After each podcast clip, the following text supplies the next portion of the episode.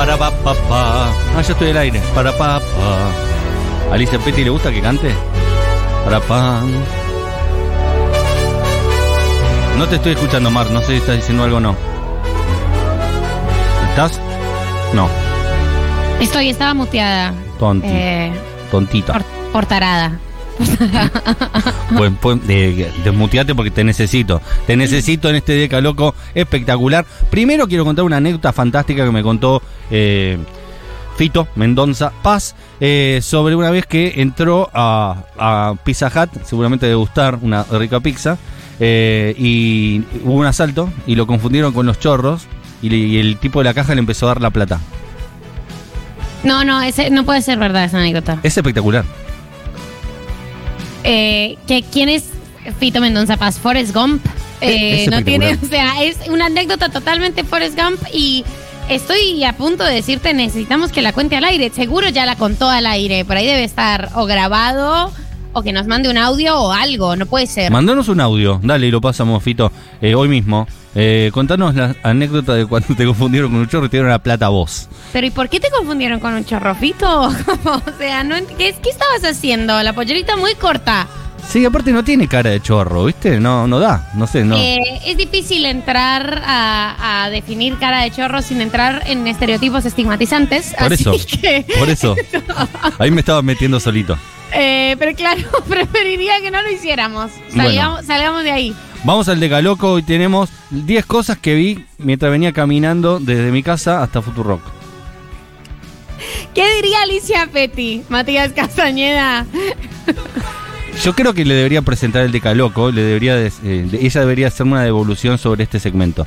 Espectacular. 10 cosas que vi caminando. En realidad venía pensando qué hacer con el Decaloco y me pasaron tantas cosas raras eh, en, la- en las 35 cuadras que separan mi vivienda de, de- de la emisora eh, radial llamada Futurock que dije, este es el Decaloco. Eh, El Decaloco no está en la intelectualidad, no siempre es algo sesudo, no siempre sale de, de un, de un eh, afilado análisis de la realidad. No, la, la sentiste, la sentiste. Casi También nunca me dice cada quien así. eh, convocamos, es un malo y es que nací. Eh, Cosas que vieron hoy. Sí, cosas que- exacto. Cosas Al que- 1140 660000, cosas que les llamaron la atención y vieron hoy. Sí. Y no son lo suficientemente relevantes como Claro. para contarle a alguien más. Total. Yo vi una paloma manca muy de cerca y me llamó mucho la atención. Bien. Eh, Ese es el concepto, ese es el concepto. Algo que no le dirías ni a tu novia. no, le, no vale la pena porque es información que no conduce Claro. a ningún lugar. Eh, pero yo estaba paradita en el balcón, la paloma llegó muy cerca, vi la paloma que estaba manca, dije, ¡Ah! Y pensé, ay, se lastiman muchísimo las extremidades las palomas porque no es la primera vez que me pasa esto. Y ahí acabó. O sea, Claro. esa es la anécdota. Dijiste, voy a dejar de pensar en esto porque ni siquiera se lo voy a contar a alguien. Pero No se finalmente puede contar a nadie. lo estás contando en la radio. ¿Te das Eh, cuenta, no? Exactamente, ah, para, ah, para algo servía. Así que el 1140 660000, cosas que ni siquiera vale la pena contarle a alguien que te pasaron hoy. ¿Vos qué viste, Matías Castañeda, viniendo para la radio? Me están diciendo que te mandaron el libro eh, de Ludovica a tu casa, Mar. A mi casa. Ma- te lo van a mandar. ¡Ay, qué bien! Muy bien. Mentira, ¿es? Es que no, sé- no sé Es si dice, mentira. dice de verdad o no. Bueno, vas a tener tu libro. Eh, te dejo un libro de poesías de una eh, poeta venezolana, Paola Soto. No sé si En lo... mi casa no me lo dejaron. No, lo dejé acá. en- Eh, no lo vi. ¿De verdad? No lo vi. Eh, te sacaron el libro que yo te dejé? mm, no, no, no quiero, no quiero hacer, eh, no, no quiero hacer aseveraciones. No abrí todavía los cajoncitos, pero el miércoles eh, lo voy por él. Bueno, cosas raras que vi eh, y no tan raras. Es- es- me di cuenta mientras lo estaba haciendo que es medio tiranos temblados, ¿viste? Ese Sí. tipo de información, un niño... eh, hizo- Totalmente tiranos temblando. un, un niño rió. Eh, Eso, ese tipo de cosas vi.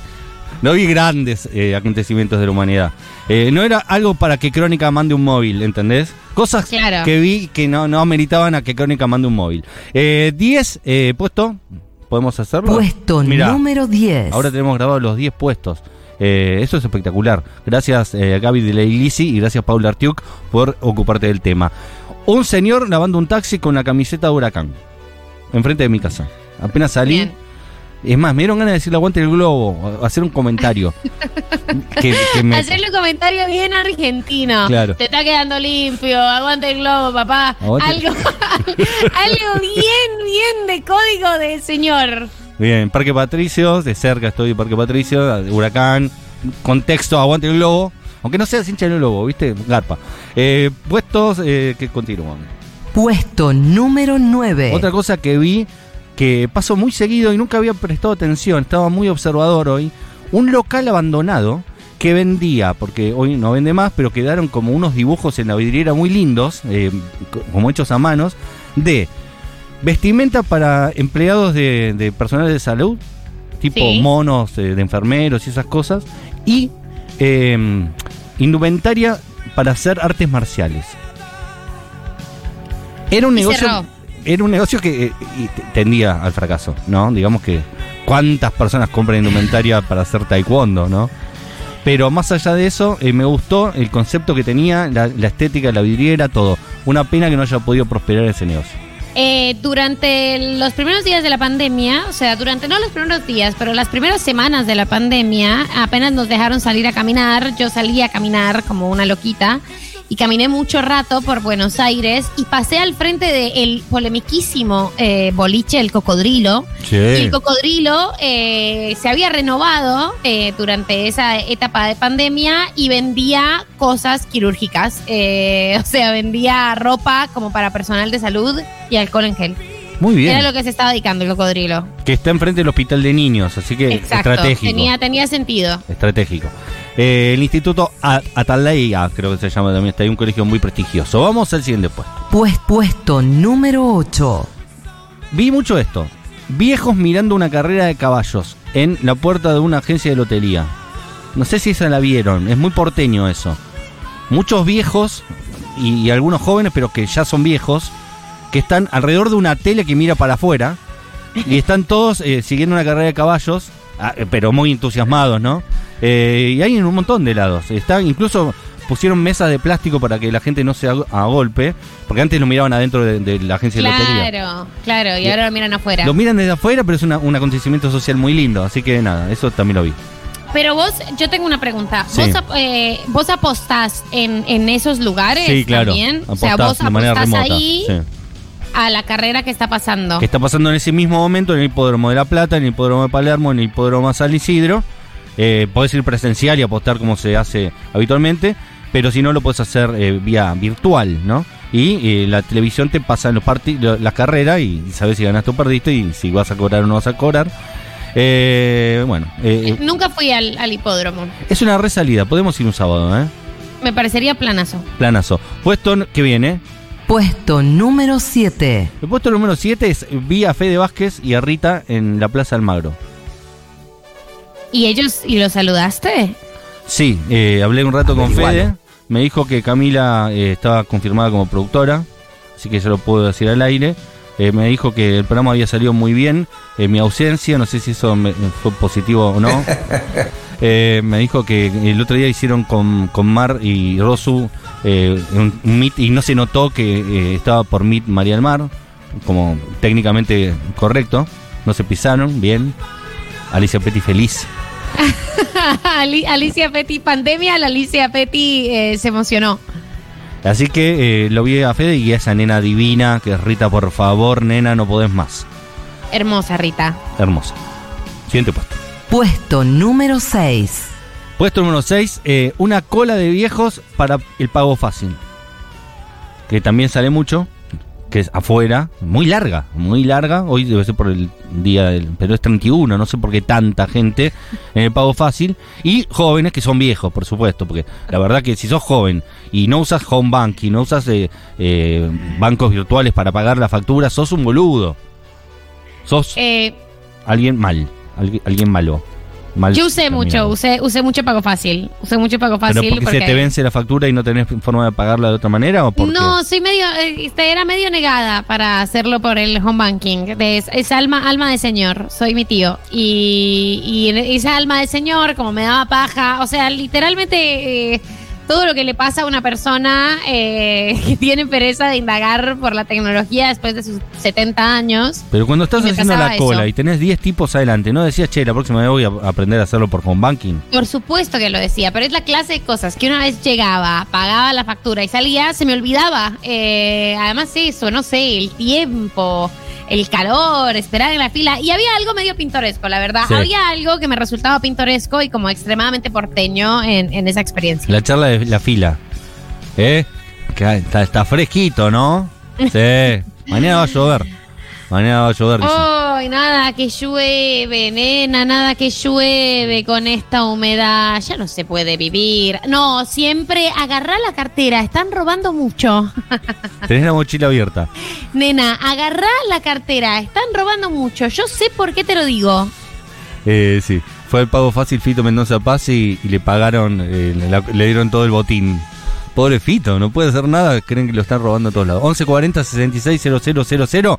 Quiero que nos cuentes, queremos que nos cuentes algo raro que hayas visto en la calle y que no se lo pudiste contar a nadie porque era irrelevante, como ver una cola de viejos en el pago fácil, larga. Eso es importante. Siguiente puesto. Puesto número 5. Puesto número 5 de cosas que vi caminando de mi casa a la radio. Eh, se va poniendo buena. Estas son las mejores cosas que vi. Esto, esto es bueno de verdad, casi te diría. Dímelo. Eh, una pelea de perros, chiquititos. Cada uno con su, uy, con su tutor encargado, con una correa, tironeándose, ladrándose mucho, frenéticamente, perros chiquitos ladrando, un clásico. Y la señora le dice a- al otro chico que tenía el otro perro, parece malo, se hace el malo, pero en el fondo es buenito, no le tengas miedo.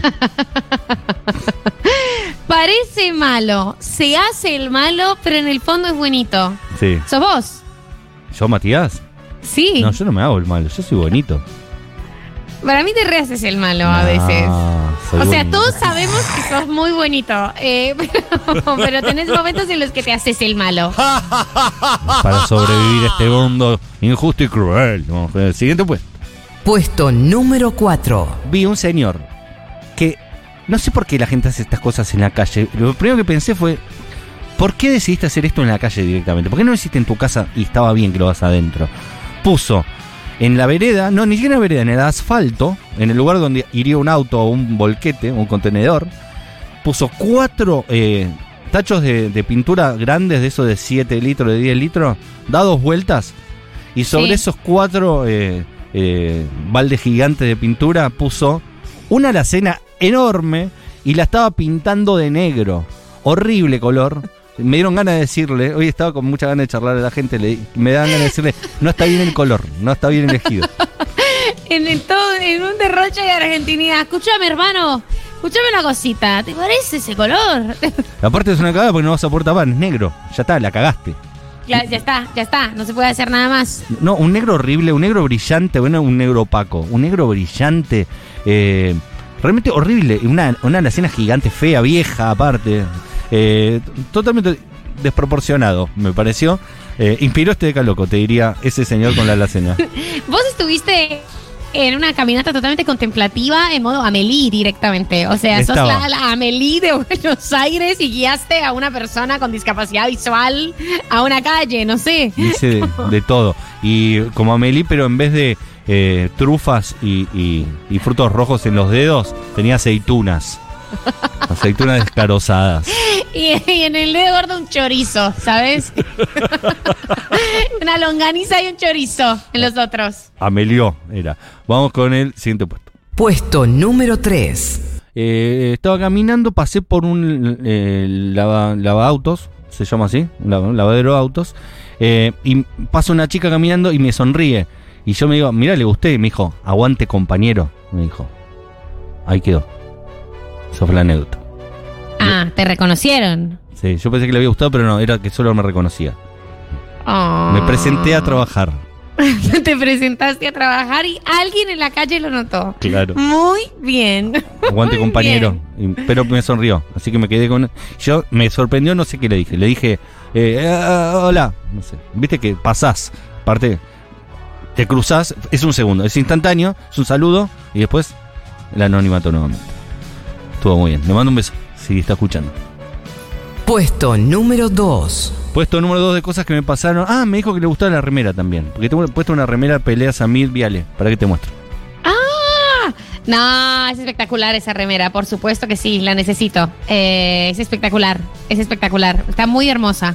No es radial. Alicia Petty se está serruchando un ovario. diciendo, están hablando de una remera, no se ve, chicos. La remera es la foto de la pelea de Samir y Viale, pero en el fondo, en un fondo negro, entonces se ve muy bonita. Como Es bonita. porque en lugar del estudio solo están, desde el fondo del estudio, solo están las dos personitas, solo están los cuerpos de Samir y Mauro Viale. E- Ese bober. Ese bober, el mejor bober del mundo. Eh, El puesto número 2 ya lo presentó David Eskenazi. Una cola de viejos en la panadería. Es decir, vi una cola de viejos jugando a los caballos. Una cola de viejos en el realidad, pago o sea, fácil. podemos decir Sí. que uno caminando por Buenos Aires, al menos el 60% de lo que va a haber son filas. Filas de viejos, eh, De viejos y viejas. cosas. Pero esa panadería me dio, como todo porteño, decir, che, si hay cola acá es porque debe ser buena esta panadería. Porque panaderías hay un montón. Si acá hay cola es porque o barata o buena. Claro, entonces ya sé qué voy a hacer. No preguntaré si es buena, no preguntaré si es barata, sino que me haré atrás de la última persona de la fila a esperar que algo pase. Y después Como entras y no sabes bien qué pedir porque no tenías antojo de nada especialmente. Tenías antojo de hacer una fila. Claro. O sea, tu real antojo, Claro. como diría Freud, tu, tu real deseo, según Freud, era hacer una fila. Nada más. Y después entrabas y ¿qué querés? No sé, dame medio kilo de miñoncitos por decir algo. Unos libritos. Por mi casa hay una que también tiene siempre mucha cola y siempre me dio mucha curiosidad. Y un día me acerqué a uno de la fila y le dije, no sé si se conté esta anécdota. Eh, che, ¿por qué hay tanta cola siempre acá? ¿Qué, qué, qué es lo que está bueno? Y el tipo muy serio me dijo, los productos son frescos y son del día. y yo dije, bueno, los productos son frescos, me acuerdo que me dijo.